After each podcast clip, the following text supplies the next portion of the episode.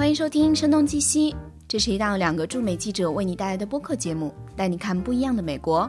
我是张晶。去年时候，我曾经为时尚先生 Esquire China 做过一次访谈，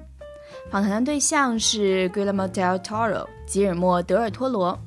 相信现在更多的人听说过他的名字，因为他刚刚获得了2018年的奥斯卡的最佳导演，而他的作品《The Shape of Water》水形物语也获得了这一次奥斯卡的最佳影片。非常可喜可贺的是，这部影片也在刚刚过去的这个周末，三月十六号开始在中国大陆正式放映。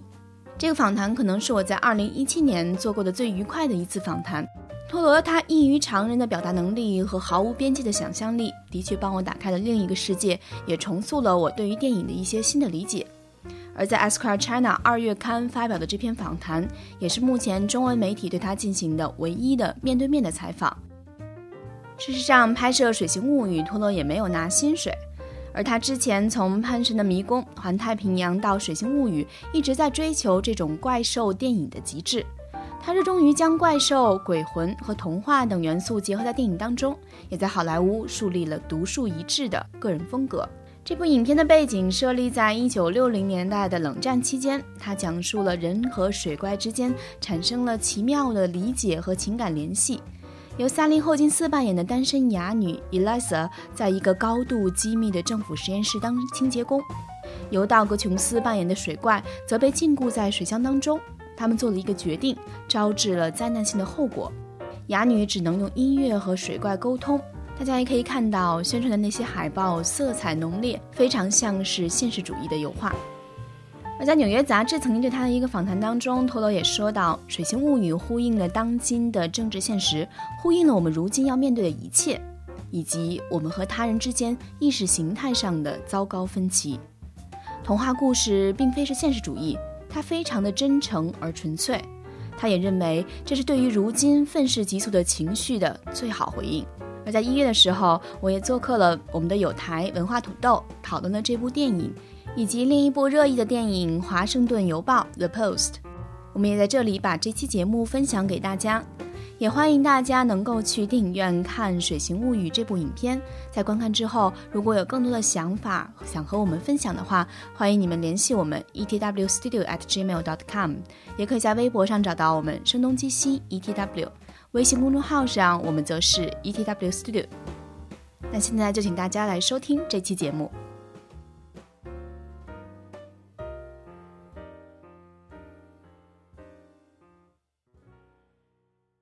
以下节目包含成人内容，请在家长的指引下收听。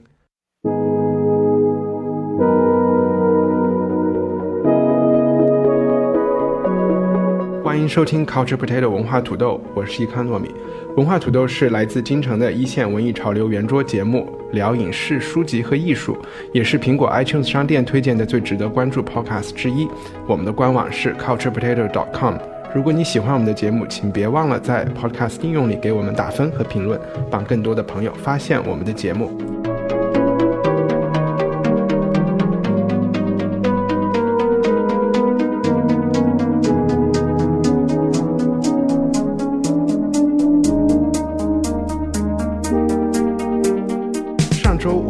了长达一个半小时的《黑镜》，可能都把大家给听残了，所以这周我们准备带来更多样化的话题拼盘。拿了十二个奥斯卡奖提名的《The Shape of Water》水形物语，以及奥斯卡影后影帝梅姨 Meryl Streep 和汤姆汉克斯出演的《华盛顿邮报》的 Post。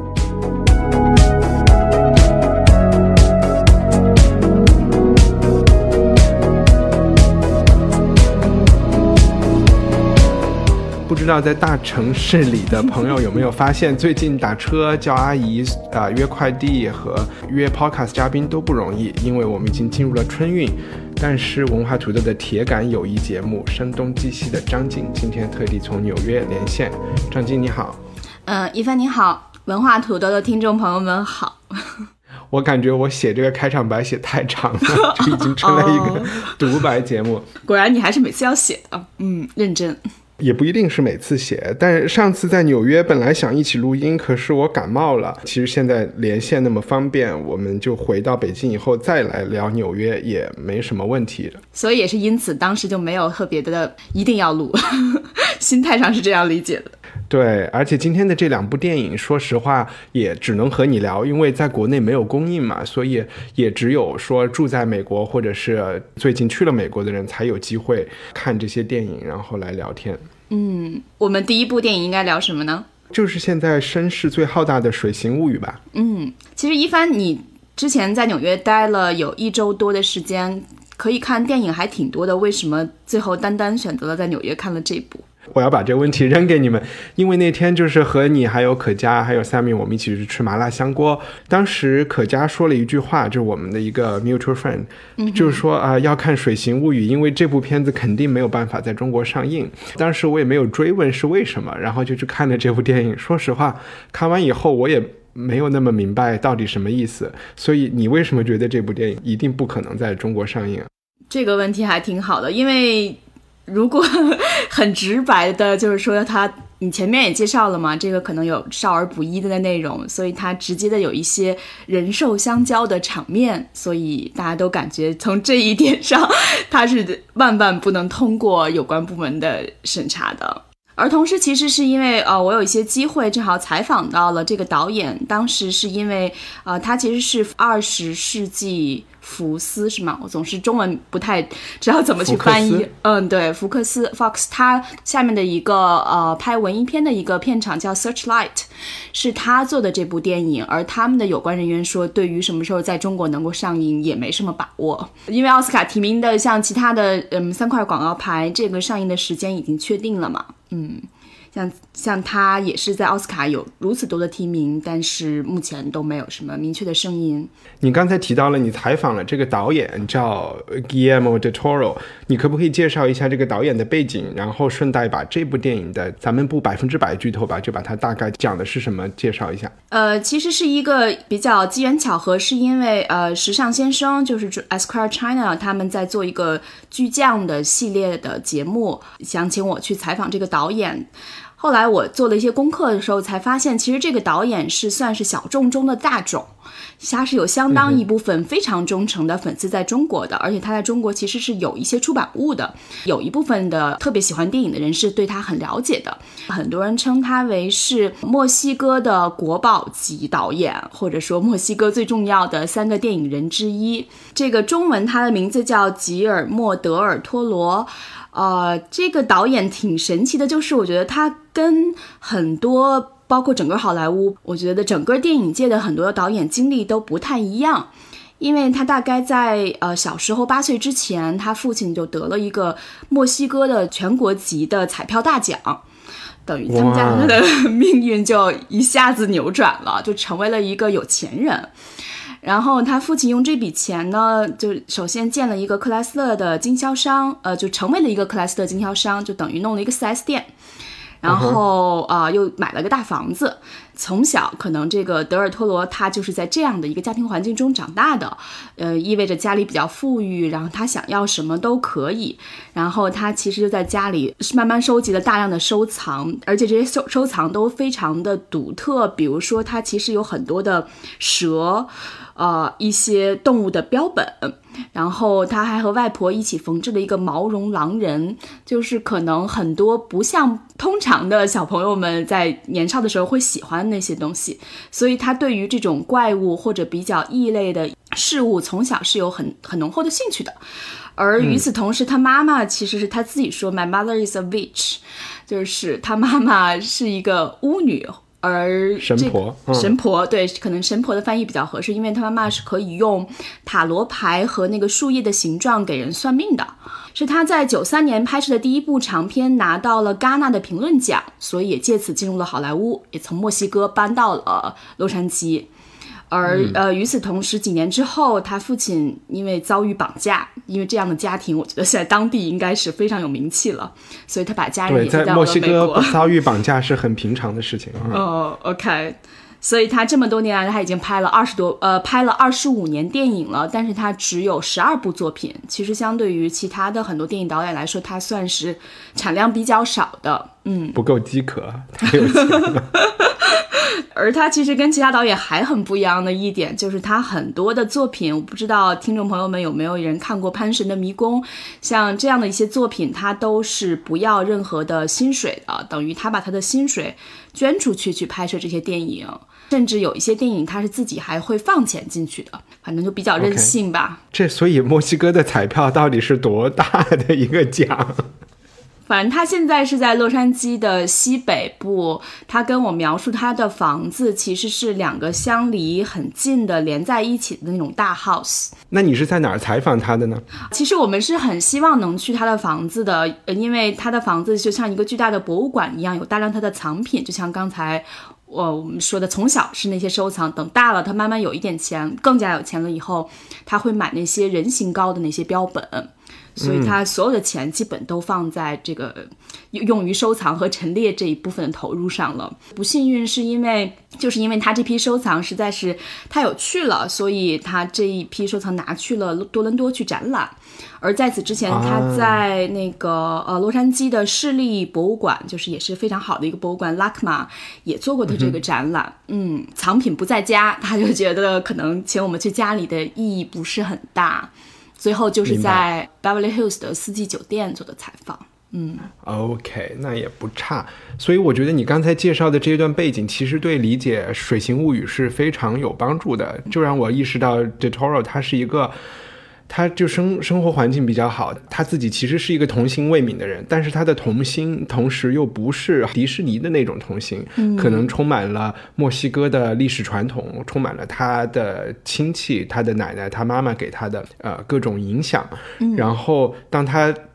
长大成人，然后又有钱之后，他能够。又用成人的手段和更丰富的理解力去重新诠释他小时候的一些想象，也许就成为了呃，不管你刚才说《潘神的物语》也好，或者是呃叫什么《潘神的迷宫》也好，还是《Shape》还是《Shape of Water》，那《Shape of Water》具体它讲的是一个什么故事呢？整个的情节其实并不复杂，很大程度上是它渲染出一种很神秘、很迷离的一种氛围吧。它把整个的故事是设定在一九六零年代，也就是冷战的期间。然后故事的主角是叫呃 Eliza 是吗？Eliza。Eliza 她是一个哑女，就是她不能讲话，因为小时候一一个意外就失声了。她在一个政府内部。非常森严的一个实验室里边担任一个清洁工，而他一直的生活都挺寂寞的，可能唯一的日常生活的一点快乐来源就是跟他的同事有一个女同事相处的很愉快，然后可还跟他的隔壁的邻居老头啊有时候一块儿吃个甜点什么的，嗯，直到有一天这个实验室被送来一个半人半兽的怪物，包括这个送的这个过程，气氛也变得很紧张。而这个实验室其实是想从这个怪物身上提取一些对他们嗯制作一些生化武器有帮助的一些物质，但是这个 Eliza 就和半人半兽的怪物渐渐产生了共鸣，甚至到后来发生了感情。他希望帮助这个怪物可能逃离这个实验室。基本的情节我觉得就是这样。OK，有必要介绍结结局吗？我觉得可介绍可不介绍。但是这个电影，你觉得是是一个爱情故事，对吧？它还是算童话爱情故事。说白了，和《美女的野兽》有一点像。对你这个判断，其实也是我当时采访的时候也问到他。呃，我说可能有些人就会觉得这个电影是一个《美女与野兽》的故事，但是其实他。一方面认可，一方面也反驳说，它其实不是迪士尼那样的美女与野兽，因为最后野兽还是野兽，它没有变成王子。所以这就是我觉得它是一个成人的童话，它并不需要最后再有一个美化或者是一个把整个事情拉回主流价值观，对吧？像你的开头介绍一样，它还是一个人兽恋的一个故事。怎么说？我觉得你刚才说他们之间发生了感情，他们之间不仅仅发生了感情。我觉得这个电影最刺激的地方就是他们之间发生了肉体的关系，而且这个电影确实也是给了一些镜头吧，满足了你的一些好奇心的。嗯，我不知道你看那个电影的时候，当时场景是怎么样的？因为我可能看的算比较早，因为我是实际上先采访之后才看的电影。我看的时候，其实当时那个厅还蛮大的，但是几乎都坐满了。就当他们发生肉体关系的那个瞬间，可能观看整部电影的观众们都没有预期到这一刻真的会以这样真实的一些方式发生，然后大家集体发生了“哇”的一声。我觉得那个感觉是挺奇妙的，就是会觉得，哦，这可能是为什么，呃，有些人愿意在家里看电影，有些人更愿意在电影院看电影，就跟大家一起去感受那个瞬间。而我相信那个瞬间确实是让很多人很意外的。我是在一个小厅里看的，而且已经这个电影已经都获得了奥斯卡提名了。晚上九点半，同时也没有那么多人看，所以大家可能大概知道情节，除了我和三米不知道。所以我们在出现这个情节的时候，好像大家没有发出任何声音。但是看完了以后，确实有一种感觉，呃，我后来也觉得这个感觉不一定是对的，就是说。这是不是说好莱坞在一直拓宽话题讨论的边界？呃，一种观点就认为是，比如说同性恋以及跨性别的一些话题啊，逐渐的走向主流之后，现在终于出现了跨物种的恋情，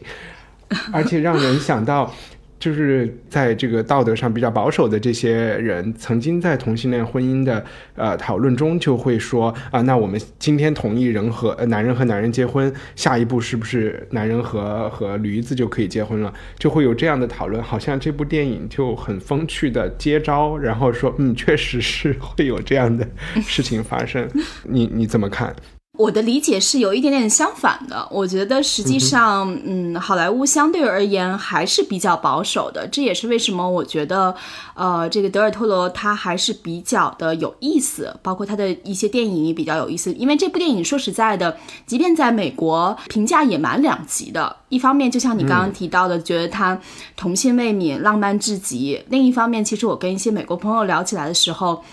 就像 Wall Street 那华尔街那些搞金融的人，他们就觉得这个电影就是就这个导演有点 creepy 啊，或者是 有点怪癖，他们不能够真正的接受和理解。当然，整个 Wall Street 人可能也比较的那个相对而言 保守一点吧。嗯，另外我觉得是因为去年的奥斯卡，我不知道你还有没有一些印象？就去年其实整个的电影还是比较的政治正确的。包括这一次这个呃《Shape of the Water》里边那个演呃 Elisa 的同事的那个演员，他其实去年演的一个电影，就是应该他叫呃 Octavia Spencer 啊呃 Yeah Octavia Spencer，他去年演的那个 Hidden Figures，其实他就是嗯。嗯就是去年的几部电影，包括啊我一下忘了那个的名字，最后拿了奥斯卡奖 The Help 是吗？就是一个小成本电影。啊，Anyway，嗯，就是跟那个《爱乐之城》最后搞了一个乌龙的那个电影，嗯，真的应该查一下。没关系，因为去年的这个时候我还没有做播客，所以根本不看电影。好的，反正可能去年我想描述的就是说，呃，因为 Trump 刚刚上台，而且 Trump 上台之前那一年，其实大家这种讨论也是变得整个的相对而言比较政治正确一点吧。所以今年的电影整体比去年还是有趣一点，因为大家可能。呃，整个的讨论就更多样性、更丰富一点你指的，你所指的政治正确是是说它比较循规蹈矩、符合传符合传统价值观，而这一部电影其实是呃不政治正确的，对吧？对，我觉得这是这部电影其实对于大多数人来讲是意外的，是他可能以往的一些观影经历中没有太多有。类似就看过这方面电影的，比如说，我相信《潘神的迷宫》也是相对比较少的人看过，包括他早期的作品《地狱男孩》也比较少的人看过。比如相比我们接下来可能一会儿要聊的的另一部斯皮尔伯格方面的电影，这个肯定还是相对比较少众的。小众的，OK，嗯。嗯，其实作为一部童话来讲，我倒不觉得这部电影有什么特别出格的地方，反而我觉得在我的就是语言里面，这部电影其实是政治正确的。它其实就想告诉你，就是爱是不应该受到任何束缚和限制的，不应该有任何规则。我不知道你有没有记得，另外一就在啊《Breakfast and Tiffany's》。蒂凡尼的早餐这部电影里面，Holly 就是那个 Audrey Hepburn 演的那个角色，她曾经她对那个男主角说过一个“我才不管你她就是说，她认为爱应该是很随很自由的。她就说，如果你要和一个赛马结婚，我也会祝福你。我就在想，隔了好多好多年之后，终于在这部电影里 又发生了差不多的事情。你其实讲这个特别有意思，因为呃，这个女演员是 Sally Hawkins 是吧？她在筹备这个《水形物语》这部电影的拍摄的时候，她其实是呃需要找一些可能让她觉得比较有感觉的一些角色。而当中，他又去把奥黛丽·赫本作为他其中一个觉得可以去学习和模仿的一个角色，所以其实对的，嗯，这个就等于一个拍摄的电影花絮了吧。然后可能就和你刚才说的他们想传递的信息和气质是呃不谋而合了。嗯。嗯，包括刚才我们提到怪兽这个，因为导演在接受采访的时候也提到了这一点，他认为《水形物语》这个电影对跟他个人来讲，在情感上是最接近的。他甚至认为那个怪兽可能就是他自己，呃，因为其实他是一个异类嘛，相对于人们来说，相对于正常的人类来说，嗯哼，而其实异类通常情况下都是呃被挑战、被质疑的，而他作为一个墨西哥移民，其实就不说川普当选以后，呃，就在之前什么克林顿、奥巴马政府期间，其实这种墨西哥的移民，他们在很多时候也。并没有特别被正视，或者说生活工作中得到一个相应的对待吧，所以他的这种移民心态，也让他慢慢塑造了一个怪物的这个形象。嗯，这样说起来确实是挺政治正确的。对，然后我觉得这部电影里还有一些。就让我觉得比较有意思的地方，就是其实，在传统的神话故事里面有非常多，比如说，就像安徒生的小美人鱼，还有很多歌剧中啊，还有在不同文化中都有这种水怪是女人，然后她去勾引男人的这个角色。我们这边也有《聊斋》，也有白素贞这样的人。然后当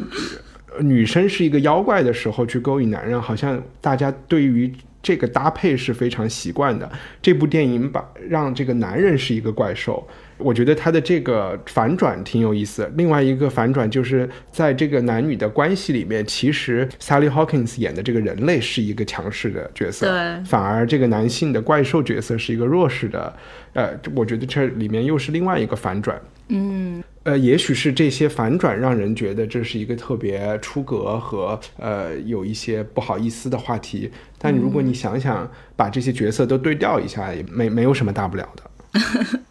对，我觉得可能这个里边 Sally Hawkins 他这种角色让人更觉得他跟这个怪物之间是有点不仅仅是异性之间的，更多有一点像母子之间的，等于他 take care of。这个人，这个怪兽，因为他遇到了一些麻烦和危险，他想尽办法把他解救出来。其实我不知道他是不是这样的设定的设定的情况之下，就会觉得这个女性是更多是带有包容啊、母爱啊，然后嗯。更多的像是一个在照顾他，从情感到他生活方面。其实不是，因为 Sally Hawkins 这个女生的角色，她一直就水对她来说一直就是一个非常感性的东西。首先，他是他表达不了嘛，他是哑巴，然后所以他嘛没有什么朋友。你会看到他每天的生活，他有点像天使艾美丽一样的一个存在，就是说他有一个自己活在一个自己的精神世界里面。每天的一个呃一定要做的事情，就是也不知道是不是每天都做，反正。电影里讲，他每天起来洗澡，在浴缸里，他就会有一个自慰的一个时间。所以水和他之间的关系，他可能一直就有这一类的 fantasy。我我觉得，嗯，对。不过整体这个水的意象，确实是在整部电影中，就 shape of water 这个 water 这个意象，确实是非常的明确的。对它就是像一个舞台一样，然后所有的角色都在当中。但其实说实话，看完以后我不太明白为什么这部电影会是今年最好的电影，或者是得那么多提名。反而看了以后觉得，嗯，我我就在想，为什么我没有被压倒？觉得哇，太牛了！一方面可能是觉得这部电影，包括《潘神的迷宫》以及这个里面的怪兽，它也不是完全纯特效的，对吧？它其实是有一个道具这么做出来的。反而觉得这些道具看起来。是不是我们看特效、看异形啊这些看多了以后，就觉得这个怪兽也没有那么怪，反而就像一个人穿了一个怪兽的衣服一样。嗯，其实这个怪兽拍起来还挺不容易的，因为是吗？嗯嗯，对，这个演员应该叫什么 d o c k Jones。Doc Jones，他其实是一直是算是一个御用演员，德尔托罗的一个御用演员，在前几部电影中也有。他每天穿这个怪物的衣服，每天拍的时候都要穿三个小时才能穿上。嗯哼，所以其实他也 也还是很辛苦的。包括你刚刚提到特效，呃，其实也是因为这部电影的制作成本并不是很高，只有一千九百五十万美元。比如说我们一会儿要聊到的的那一部电影《The Post》，它的成本其实是五千万美元的。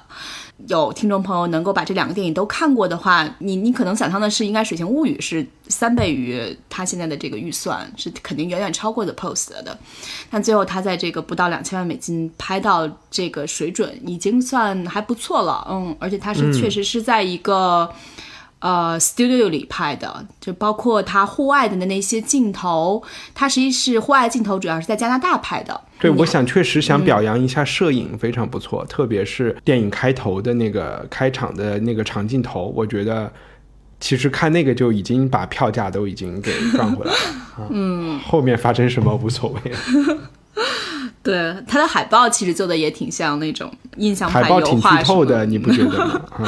对的，嗯，它有一那么一种意象吧，嗯。那你有什么槽要吐吗？关于这部电影？我其实倒是真的没有太多的槽想吐，因为我觉得可能因为我本人跟这个导演有过长达一两个小时的一个接触，嗯、所以个人还是挺喜欢 作为他一个记者，你也太不中立了。但是他当初，我可以讲一下，他当初确实讲了一句话，还挺打动我的。我不知道能不能在这一点上说服你，就是说为什么这个电影这么、这么今年受关注啊，或者这么多好评。嗯他说到一句，就是说在这个时代特别容易变得 cynical，就是愤世嫉俗。确实，这个时代，呃，不管美国、中国、欧洲，你随便都可以找出一些事情让你吐槽、抱怨、批判。嗯，但是他觉得，如能在这样的一个整个的环境和背景之下，你依然相信一些可能很基本的东西啊，就是你刚才描述的那些，嗯不完美的人或者事物，也可能获得爱情和情感的投入。我觉得他讲那句话，就是他说 "It it's so easy to be cynical nowadays"，、就是所以我觉得在讲到那一点的时候，我还挺认同的，因为。可能也是做记者比较久了，然后平时也很容易 变得很 critical。我觉得这两件事儿不搭嘎的呀。就我觉得这部，嗯，你说，呃，我突然想到了 cynical 这个单词，你就我们一般会翻译愤世嫉俗，我一直不太满意这个翻译。就愤世嫉俗给人的感觉是，因为我中文不够好，我不知道你怎么解。你觉得愤世嫉俗是什么意思？愤世嫉俗就是对这个社会中产生不满情绪，很浓厚的一种不满情绪。所以是有一种愤青的感觉的。对的，呃，其实是相对 cynical 这个词来讲，有一点点重。我觉得 cynical 的人相反是反面，cynical 的人是非常也不叫老奸巨猾，是一个很圆滑的，或者是也不是很圆滑，他就是对他已经看破了红尘，然后对什么事情都提不起兴趣，这种感觉才叫 cynical，对吧？那我觉得应该叫 chill 吧。我们也希望听众能够英文和中文比咱们好的，能够在微博上和我们互动一下，找一个更好的翻译。我是，反正在我的理解里，cynical 的人是他不会去投票的人，他会觉得投票没什么意思，嗯，然后他也会觉得干什么事情都没什么意思，因为他已经都。感觉自己看穿了，就有一点像在十三幺里面的出现的许知远的那些反派角色，就是他们对于世界，就不管是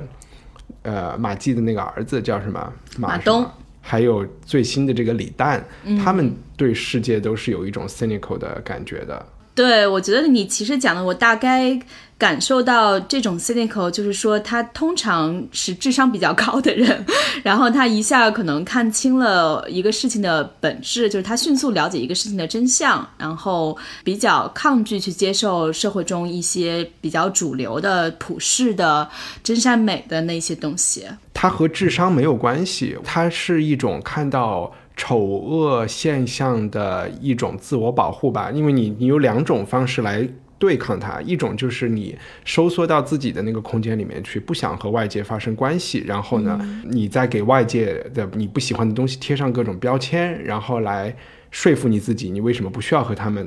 发生任何关系，你也没办法改变他们。那这种在我看来是一种 cynic 的人的 cynical 人的处世之道。嗯，但是另外一种方式就是采用特里莎修女的方式，然后就是去 博爱，真的去对，就是很正面的方式去去回应你看到不好的事情吧。嗯，所以我觉得它和智商没有一定的关系啊，嗯，并不代表说你是看穿，就是说对这个世界充满了好奇心和和能量的人，并不是一定说他们就是傻白甜。对，我觉得你讲贴标签这一点还挺准确的，因为其实我觉得贴标签其实就是忽略了去认识一个事情，就更多的去了解一个事情吧。往往一贴就好像我了解了，是贴了这个标签，就这个词确实挺明挺微妙的，有很多的一些方式可以理解的它。在我提 cynical 这个词翻译之前，我其实想说的是，因为你讲你你就想说这个导演觉得这个电影好，是因为他觉得他好像对抗了一种世间的一种 cynical 的存在，对吧？我是觉得电影里体现出来的两种价值观的对立，一个是就是这个政府官员。嗯哼，就是这个 Michael Shannon 演的这个人的角色，大反派，他是一个反派，对吧？因为他把这个水怪抓来，然后他又在一直追捕，要救这个水怪的 Sally Hawkins。嗯，他在这个电影里的形象是完全是那种美国所谓的这个工业军事机器的一部分，对吧？然后他也没有情感的人，他也不是没情感嘛，他的家里面完全是属于那种五十年代非常美好的，呃，非常消费主义的这种。他家里面每个电器都有，然后有一有一个待在家里照顾他的老婆，然后带着小孩儿，就属于那种广告海报里的美国存在。Sally Hawkins 代表的是这种边缘人，就是没有挤进这个资本主义的这个这个社会里的不能成功的。他因为他是边缘人嘛，他和他的室友以及水怪都属于这个社会的边缘人，所以在我看来，这个电影想讲的是一种边缘人和主流价值观的一种碰撞。嗯，反正好像和 cynical 倒没有关系。Anyway，我觉得这就是我自己脑子里的一些东西，不没那么重要了啊。其实这个导演在描述这一切的时候，刚才我也提到，他实际上这部电影是非常充满他的移民心态的嘛，就是基于他的移民心态去拍摄的这个电影。然后他其实讲到这个移民心态的时候，他还讲到了是说，他认为现在这种比如 Trump 这个时代的白人至上主义，其实就还挺像呃冷战时期那种意识形态的激烈对抗。但是我觉得有时候谈及这一点上，多多少少有点极端。如果仅仅是出于这种作为移民的这样一部电影去对抗目前的这种白人至上主义和这种美国的两极分化的现状的话，我觉得如果你让我吐槽的话，我觉得这一点格局有点小，没有能够做到一个像一个世界公民，或者说是一个更大的、更他所去想传递的那种什么真善美那些东西更跳脱出来他的。其实我觉得这个电影是可以的。嗯，其实我觉得他可以，反而是那个导演在接受你采访的时候，可能稍微他的描他的描述限制了一下理解。但我有一个问题问你，就是说，我觉得这部电影因为它有一点童话色彩，所以其实它的给人的感觉、观影的那种经验和那个路径是很单一的。你要怎么去？首先，这个故事会怎么样的发展？导演希望你感受到的那种禁忌啊和一些担心啊，然后以及他最后怎么来解决这些问题，其实嗯相对来说是没有那么。呃，就是它是一个比较好猜透的一个东西。反过来，你也能明白啊，导演用的是什么样的手段和工具来让你呃来达到他的目的。嗯，就是我在想说，有没有这部电影有没有另外的诠释它来理解它的方式和路径？我因为我觉得作为一个好作品的话，如果它的理它不是一个那么开放的一个故事的话，就也没那么大意思。大概懂你的意思。其实确实，你这个质疑也是一部分人的质疑。这个电影没有那么的呃 sophisticated 吧？你是想想描述的是嗯这一些、是吧？比如说，可能跟一些经典传世之作相比的话，其实我是想说，他们不是说这个水怪是亚马逊河里面的一种神嘛？嗯，我就在想，他是不是利用了 Sally Hawkins 这个角色，然后最后还给别人带来了那么大灾难？就是结局可以有另一个解读，是吗？对，Sally Hawkins 对他的爱其实充满了他自己想象世界中的一些东西，和他自己的就是他自己的一些投射。反而这个怪兽无非是想。他要抓住一切救命稻草，让他重返大自然。最后，这个电影是想说他们就在神话世界里永远的幸福生活下去了吗？还是没有？这个结局倒没那么准确。但是，其实我觉得你说的这一点，不管是不是一种解读方式的话，但我认为有一点倒是确实，呃，还是非常可能的。那就是这个女主角，她很大程度上是。他所做的一切，他都是基于自己的一个 fantasy 吧。他这个 fantasy 的这个程度远远超过他。愿意去对这个对这个怪兽有多少的了解？愿意去相信他是一个什么样的？是不是一个真的心地善良，能够跟他有一些吸引？他的更多是他们之间的感情基础是啥就不存在。对，这个是整个电影可能看到后来，比如说就是那个人兽相交那个场面，我在的那个听大家的 wow 的一声的时候，其实不光是认为这样的。情境这样的镜头能出现在电影中，更多是觉得就是这个电影的感 感 对感情的基础为什么就就这样就加速发展了？然后你不知道那个整个的铺垫在哪些方面，嗯嗯，所以这一点上确实更更像奇幻文学，而没有太多的一些比较的工整的叙事吧。嗯，Anyway，那我们进入下一部下一个电影。反正《水形故事》，我相信有这个人兽相交的场面，大家都会是去看的，所以也用不着我们再推荐或者不推荐。那下一部电影，我就觉得是一部不一定那么多人都会去选择看的电影，是斯蒂芬·史皮尔伯格导演的《华盛顿邮报》的《Post》。《华盛顿邮报》叫《The Washington Post》，但是美国人就是记者圈的人就说的《Post》，也就都是指的是《华盛顿邮报》了。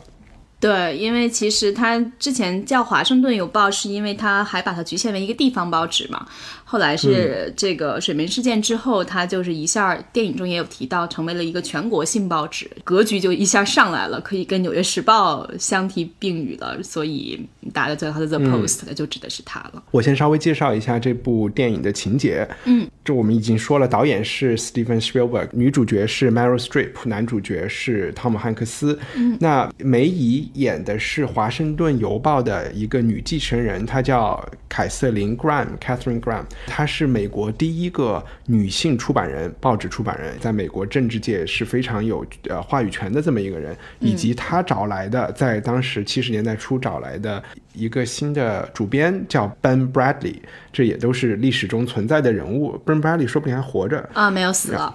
啊，也死了啊，几年前，但是挺长寿的，嗯嗯，是汤姆汉克斯演的。那他们。当时讲的就是一个所谓的五角大楼文件，还是叫 The Pentagon Papers 这么一个事件。嗯，其实就是说，呃，美国打了这么多年的越战，然后美国政府当时请了兰德一个智囊机构，再找了一堆学者，其实是做了很多，就是关于他们能不能在越越战中胜出的一个呃调查研究的。那这份研究的报告就指出，美国在越战过程中是。相当于下了非常多的臭棋，而且很早就告诉了政府，这是一场不可没有办法胜出的一场战争。那打下去就是劳民伤财、死人的一个过程。嗯，但是一届一届的美国呃总统，从 JFK 到约翰逊，然后到后来的尼克松，呃，尼克松，他们都选择了，他们都不希望美国对在自己的任界让。美国撤撤军显得好像是打输了，所以就一直朝那儿送美国士兵，一直在那儿，相当于一直在把美国人送到往火线叫死人坑里面推吧。嗯，这个秘密的调查报告就被《纽约时报》发现了，然后这部电影呢，在我看来就非常奇怪的去讲了一个一个比较偏的故事，就是讲 《华盛顿邮报》是怎么来。在这个新闻事件中做出回应的，呃，里面讲了很多他关于属于报业或者是新闻极客们才会感兴趣的问题，就是说公布这些这些文件会不会泄露国家机密，然后政府又要怎么样和他们打官司，其实里边就有很多这样的纠葛。然后整部电影其实你就是在跟随着华盛顿邮报的这个出版人以及主编，就在看他们。这一两个星期，我也不知道是多长的时间内是怎么工作的，大概是一个这样的感觉，对吧？嗯，从大家的描述中已经能看出，我已经觉得这部片子有很多短处。对，我觉得这个好像看朋友们的一些呃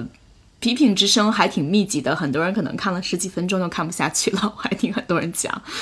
只是这可能就是说他的这个目标受众是一个问题啊。不过我看到说看不下去的这两个，确实也是中国的的一些朋友们。我我个人觉得美国人，因为可能也跟我住的街区比较有关系啊，因为我在上西区，然后这一边都比较 年纪有点大的一些老派知识分子啊什么的，所以我觉得我去看的时候，相当一部分大概呃有这么几类挺几类观众吧。第一肯定是。小孩们就是新闻系的小孩们，其实他们还是有很呃很强烈的新闻理想，然后对于这种美国报业的辉煌时代是有憧憬的，所以他们很想去看这个非常自然。但这肯定是非常小的一部分人了。第二部分人，我觉得是斯皮尔伯格的粉丝呗，然后可能这么多年也积累下非常非常可观的一个观众群体。第三，其实是因为。还是相当一部一大部分美国人对越战有非常复杂的情感，所以很多跟越战有关系的一些电影，呃，他们都还是挺有兴趣去看的。这几个因素可能是这三类人群比较的，呃，我觉得比较明显吧。还有一类可能是因为。还是要说回 Trump，可能他去年跟新闻界有很多的不快，然后整个新闻界对他的报道其实是比较的分裂的、两极的，就要么夸，要么要么像 Fox 那样的就比较的呃有很多的问题，但是 CNN 也被人说是有点过分的偏袒一些自由派的一些人群，所以可能这种政治、政府和新闻界的紧张关系。也可以在这个电影中有所呈现，就像你刚才对剧情的一些描述，我完全没有觉得这部电影看不下去。我觉得这部电影相当看得下去。就是斯皮尔伯格是一个非常成熟的导演，不管是镜头还是讲故事的方式，其实是很抓人的。还加上梅姨和汤姆汉克斯的演出是非常两个戏是，而且整个卡斯全都是名人。就你一会儿一看，啊，这他是这个电视剧的人，他是那个电视剧里的人，所以我觉得要把这部片子看下去是一点问题都没有的。对，而且看的还挺紧张的。嗯，他的配乐是那个《星战》的配乐师 John John Adams 写的音乐，所以整个 John Williams 是非常煽情的。嗯，所以你如果把脑子就是关掉，然后跟着他走，是完全没问题。有可能会看得非常激动。因为我不知道你记不记得，就是以前不是有个电视剧叫《Newsroom》吗？对，那个对是 Aaron Sorkin 写的。当时我就是觉得《Newsroom》有点像是一个 journalism porn 的感觉，就是记者看会非常自嗨的一部剧。到了《The Post》就感觉它是一个呃施皮尔伯格拍的 journalism porn，就成本更大、明星更更强的一个豪华阵容的 journalism porn。我对他的批评就是说，他这部电影到底想。说什么？当然，我首先来自我回答，他到底想说什么？他肯定是想对川普做出一个回应，因为我有看到这部片子是施皮尔伯格二零一七年初才看的剧本，然后九个月的时间就把片子给拍出来了，说选角色就花了十分钟啊。当然，我不知道他是想以最快的速度给川普一个回应，还是说想赶这个奥斯卡颁奖季，这我不太明白。但都有吧？嗯，通过一个。历史事件来来回应川普，我觉得这个回应太弱了，影射当下这个手段稍微有一点弱，就因为我觉得还有更直接的方式来回应川普。另外一个，我就是觉得他有一点像好莱坞人的一种，虽然一方面是讲这个新闻界的自嗨，另外一方面也是好莱坞的自嗨，因为这部片子并没有，我觉得他不会改变任何人对川普的看法。就川普的粉丝是不会去看梅姨拍的片子的，对吧？梅姨和汉克斯拍的片子，他们看都不会看。对，我觉得所以这部挺有意思的。就从政治上来说，它就是一个。有一点自卫的一个行为，跟解决川普的问题一点关系都没有。其实你提到的那种自嗨，有时候就是在自己的圈子里跟自己对话。包括其实川普带来的美国这个社会的两极，最重要的一个原因就是不管川普说什么，支持他的人永远都听，可能不喜欢他的人就是永远都不想听他讲那些东西。但是这两者之间几乎没有什么对话的。如果就像你说的，斯皮尔伯格真的有这种宏大的心愿，想弥合两个之间的这种重大的区隔，他其实应该做一种增进对话的工作，而不是，嗯，可能拍这个电影最终还是会让，呃，不喜欢川普的人依然坚信他们的自由派那一那一些。非常，而且让他们逃避到一个更辉煌的他们的这个世界里面去，对吧？这个梅姨的这个角色 K Graham，他代表的是完全是另外一个世界的人了。嗯，就是前九幺幺这种华盛顿的政治精英能够操纵一切的一个世界。而且我觉得整个电影中有一些不太自洽的地方，比如说。嗯，你看电影当中可能有一点点剧透啊，有些剧情呃，有一些台词他提到了是说有两次吧，走进会议室的时候，他都有这种感觉自己是这个会议室中唯一的女性，对吧？所以他有一个非常强烈的心理暗示。然后他其实是想打破这个玻璃天花板，他想说这个不是我父亲的报纸了，也不是我丈夫的报纸了，现在是我的时代了。那其实是有一点挺宣言式的一些告白。但是他在最后做出这个出版的这个决定的时候，又显得非常的随机，呃，没有一个充分的理由能够支持他做出这样的决定，就会觉得呃前面的那种情绪的铺陈和后面他做这个决定的当时那种紧张和就是特别慌张那个状态，不是特别的，就逻辑上不太能够连在一起。嗯，我是这么看的。我觉得你讲的第二个问题就是，其实是这个电影一个比较致命的问题啊。首先，我觉得你讲的，她作为第一个女性出版人，在一个男人的世界，在五十年代、六十年呃六十年代吧，能够走上这个舞台，这是这部电影里我觉得最有意思的地方。就虽然说梅姨的演戏的方式是很舞台剧的，把一些东西演得很夸张，就生怕你看不出来。但是当时的那种情况和他的那种不自信和逐渐的自信的过程，我觉得不仅是是这个电影里最有意思的地方，也是 Catherine Graham 这个人在现实生活中他确实起到了这个作用。在你说到他最后，因为这个电影就是他所有的情节的设置铺成，最后的爆发的那个点，就是他们要不要违抗美国司法部的命令，不准他们出版。而他们要去做这个出版的决定，千钧一发就是在 Catherine Graham 最后要不要做这个决定上面。但是在我看来，这个决定一点都不难啊！我也不觉得这个人，我一点都不觉得对于他这样的一个出版人，在他的那个决策，对作为主编和出版人都不是艰艰难的选择。嗯，这是你就是可以水到渠成、成名立万的一个千载难逢的机会，有什么？做不出这个决定的呀，我就觉得这一点是，而且作为记者，他们又是那种这么看得起自己的记者，嗯，我觉得这是一个非常基本的事情，对吗？对，还那么前面都那么热血，然后最后一刻变得那么的躲闪，然后我就觉得，嗯，对，我觉得这个东西是倾家荡产把钱拿去买这个。Paper 都会都应该买来发表的，怎么会？对我，我觉得这个是有点说不过去的，所以我也不知道他为什么要选择来讲。不去讲《纽约时报》那一面，就是他们是首先出版的故事，而来讲华盛顿，这是为什么？对，而且其实我觉得当时看完了以后，很多人的呃有一个反应就说：“哦，《纽约时报》好苦啊！”就是觉得最早是明明是他们先把这个事情搞出来的，但历史上书写的一笔是给了《华盛顿邮报》。嗯，而且就是真正泄露机密的这个人，所谓的这个吹哨的这个人，Daniel Ellsberg。嗯，他在这个电影里就完全是一个非常配角的人物，你不觉得他才是？就是他怎么把这些文件给这么几千页的文件逐渐的偷出来，也是一个很好的故事嘛。然后他怎么和和华盛顿邮报的沟通啊，这些都是很轻描淡写的，就对，我觉得那一点是我刚看开头的时候以为是要他着重去铺陈的一个部分，因为也很好奇，他是有给了一些镜头，但是还是非常弱。他好像还是就是比较伟岸的，让这个呃梅姨和 Tom Hanks 出现，就他们两个都非常举足轻重的人物，而那个就更多的像是一个支持性角色。这一点我觉得主要这个故事整个讲起来，首先我觉得水门事件和这个五角大楼的泄密事件，其实有很多的电影都讲过了，等于他在重拍一个大家相对有一些基本概念的题材。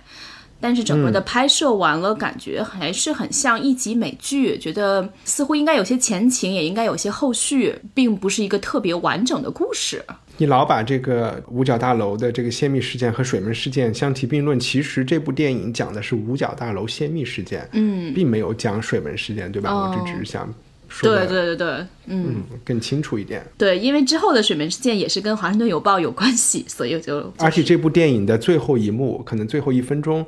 讲的就和以前讲水门事件的那部电影叫《All the President's Men》是一模一样的。对那个很老的一部电影了，可能也是大多数人看过的，学新闻看过的。对，嗯，所以他那个电影结束在水门事件，给人的感觉不知道是不是因为主要人物都是一样的，尼克松，然后 Catherine Graham、Ben Bradley 这个主编，所以不知道他是不是下一步想拍水门事件。嗯，他可能是觉得那个也许拍过了，他这个是等于像之前的一些铺垫。嗯，对的。明白。其实今年还有一个是关于水门事件的电影吧，就是叫《Mark Felt: The Man Who Brought Down the White House》。这部电影相对而言，可能看到的人就比较少了。呃，反正我也是正好已经都拍出来了是吗？对对对对，今年不知道为什么这个相似题材还拍的挺多的，但是确实那个电影拍的特别的沉闷，嗯，我觉得都快要看睡着了。所以这部电影，我觉得就喜欢看新闻编辑史的人是肯定会喜欢看的。然后，所有新闻系的人，在媒体工作的，就是和硬新闻相关的人，我觉得也是也会很喜欢的，因为他编辑部的那种工作打鸡血的感觉，然后为了一个 deadline 一个好故事，那个东西还是可以感同身受的。包括我觉得 publisher 和主编和下面 newsroom 的人的关系还是很，起码像我这种半路出家的编辑记者，当过一下记者的人，也是可以感觉到的。嗯，对，而且其实这个 Ben Bradley 他其实是有一本关于他的书是在中国有中文版的，就叫最《最危险的总编辑》。但不是他的回忆录是吗？还是别人写？是是他的回忆录，一九九五年写的，大概二十多年以前了。英文是叫什么？A Good Life, Newspapering and Other Ventures。嗯，Good Life 还是 Good Time 之类的。对，中文叫《最危险的总编辑》。然后，其实你说起他的这本书，我就想还说一下，我们都做过记者，大家还在做记者啊，只不过做成自媒体了。你有看过这些所谓的新闻圈的神话人物之前的一些故事嘛？不是故事书，有可以推荐的吗？除了刚才你推荐的这本之外，我还挺推荐一本，其实是一个小册子，不是很厚，是嗯亨利·卢斯的自传吧。这应该叫这是《时代周刊》的出版人，对对对，，还有一本是那个 Turner，就是特纳的传记，就是 CNN 的创始人。嗯，可能这两个是，其他不太想起来了。Graham 的好像也有一本是关于他的吧？对，他叫 Personal History。但是那个是个很大部头，我相信我没有看完，可能是。但我其实这本是我挺想看的，就是因为 Catherine Graham 她是这么社交圈的一个传奇人物，挺想看她的回忆录的。她的这本回忆录写出来以后还得了普利策奖，但我不知道这是安慰奖还是不得不发给他，应该还还是挺好看的。哦，今年其实还有一本书，今年是那个 Tina Brown，就是原来新闻周刊的出版人，后来他去了 Daily Daily Beast 是吗？你你这说的都是别人后来的事情。Tina Brown 是 Vanity Fair 纽约客的主编，就是这这这是对，是那个 David 的事情。对对对对，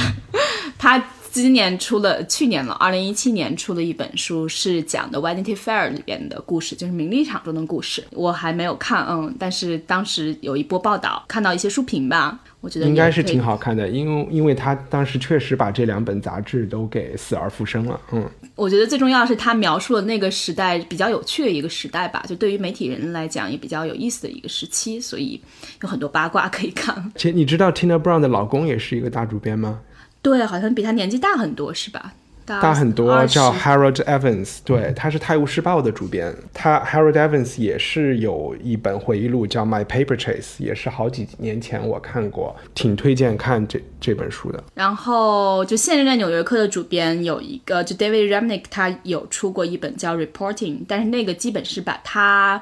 嗯做记者时期最好的作品的一个集结，然后访谈的很多的都是大人物，有他早期做一些对，我觉得 David 治报道 Remnick 特无聊，嗯，呃，他可能就是写政治报道比较集中一点。给人的感觉没有那种传奇色彩，我我也不知道为什么。我最后还有两本，这书单弄得比较长了，成了一个特辑了，就是是给记者推荐的。一本是时尚圈的记者可能会应该出中文版了吧，就是 Diana Vreeland 写的 DV，他是 N 年前 Harper's Bazaar 的主编，反正里边也很多非常多八卦，包括英国王室的八卦故事都有。嗯，对，其实那个你这样说起来，我也想起来那个杜然，就是我们以前的同事，他现在《纽约时报》中文版，然后他也翻译过一本书，呃，叫《如何众叛亲离，如何众叛友离》，呃，是讲的是 Condé Nast 背后的故事，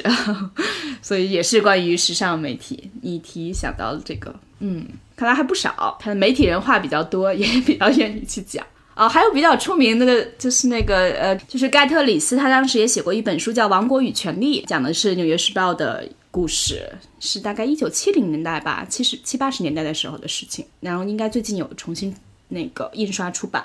再版，他的文笔还是描述方式还是蛮戏剧化的。嗯，这个我是看过的。我觉得我们推荐太多了，我就最后总结性再说再推荐一本书，就是。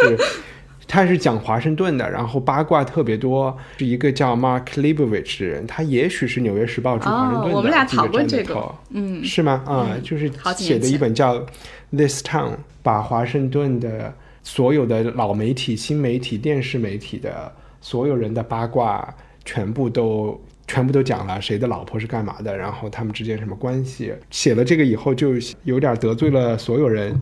就有点像现在的这个 Michael Wolff 一样，得罪了所有人。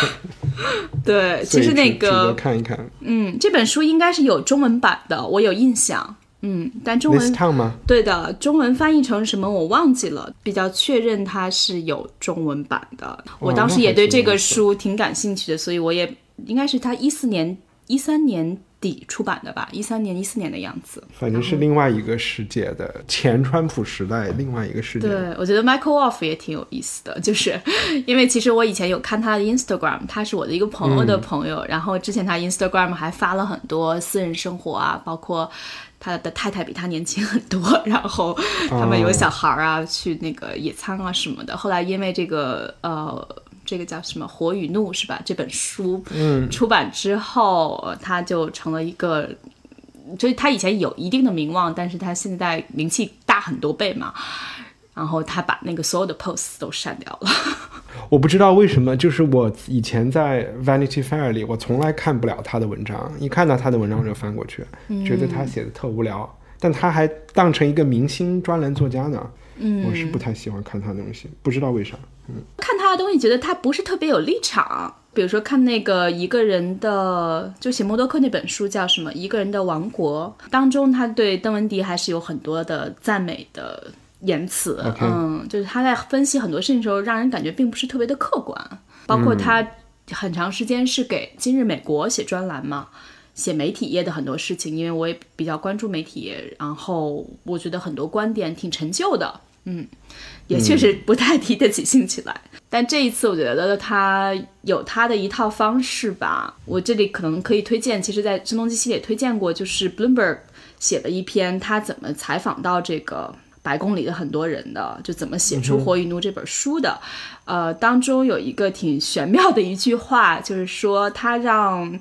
可能这个 West Wing 的很多人，每一个人都以为其他重要的人已经同意可以接受他的采访了。对，每一个人都是这个心态。嗯，对。但是可能他其实有一点点名气，所以其实大家都知道他，然后也觉得他是一个著名作家，有一个基本认知。但是。最重要的是这种情绪的蔓延，让他获得了一种无声的许可，就是挺嗯，而且也就说明川普的白宫是一个多么混乱的。对，后来一换班子就把他赶出去了。嗯，Anyway，如果不知道我们在说什么的听众，其实我们现在讲的是，呃，一个美国著名的记者 Michael Wolff，他写了一本新叫新书叫《火与怒》，是一本川普就是白宫呃里边怎么乱成一团糟的一个吐槽。合集啊，就是一个八卦合集。对，这是每一个人都觉得他不能胜任总统这个职位，而且都是他亲近的人、身边的人。嗯，这本书现在正正在美国如火如荼的被传阅。嗯，那你要说百度可以买，有电子版吗？不知道有电子版吗？中文版吗？英文版。嗯嗯，OK。好像说的远了一点，但今天这个书单应该很长，还还挺有价值的。对，因为我们前面推荐了太多书了，这次就不推荐那个什么编辑推荐了。嗯，对，已经推荐很多地方了，可能 show notes 要很长了。嗯嗯，好，那就先这样。好，谢谢大家。好，张晶，再见，拜拜，拜拜。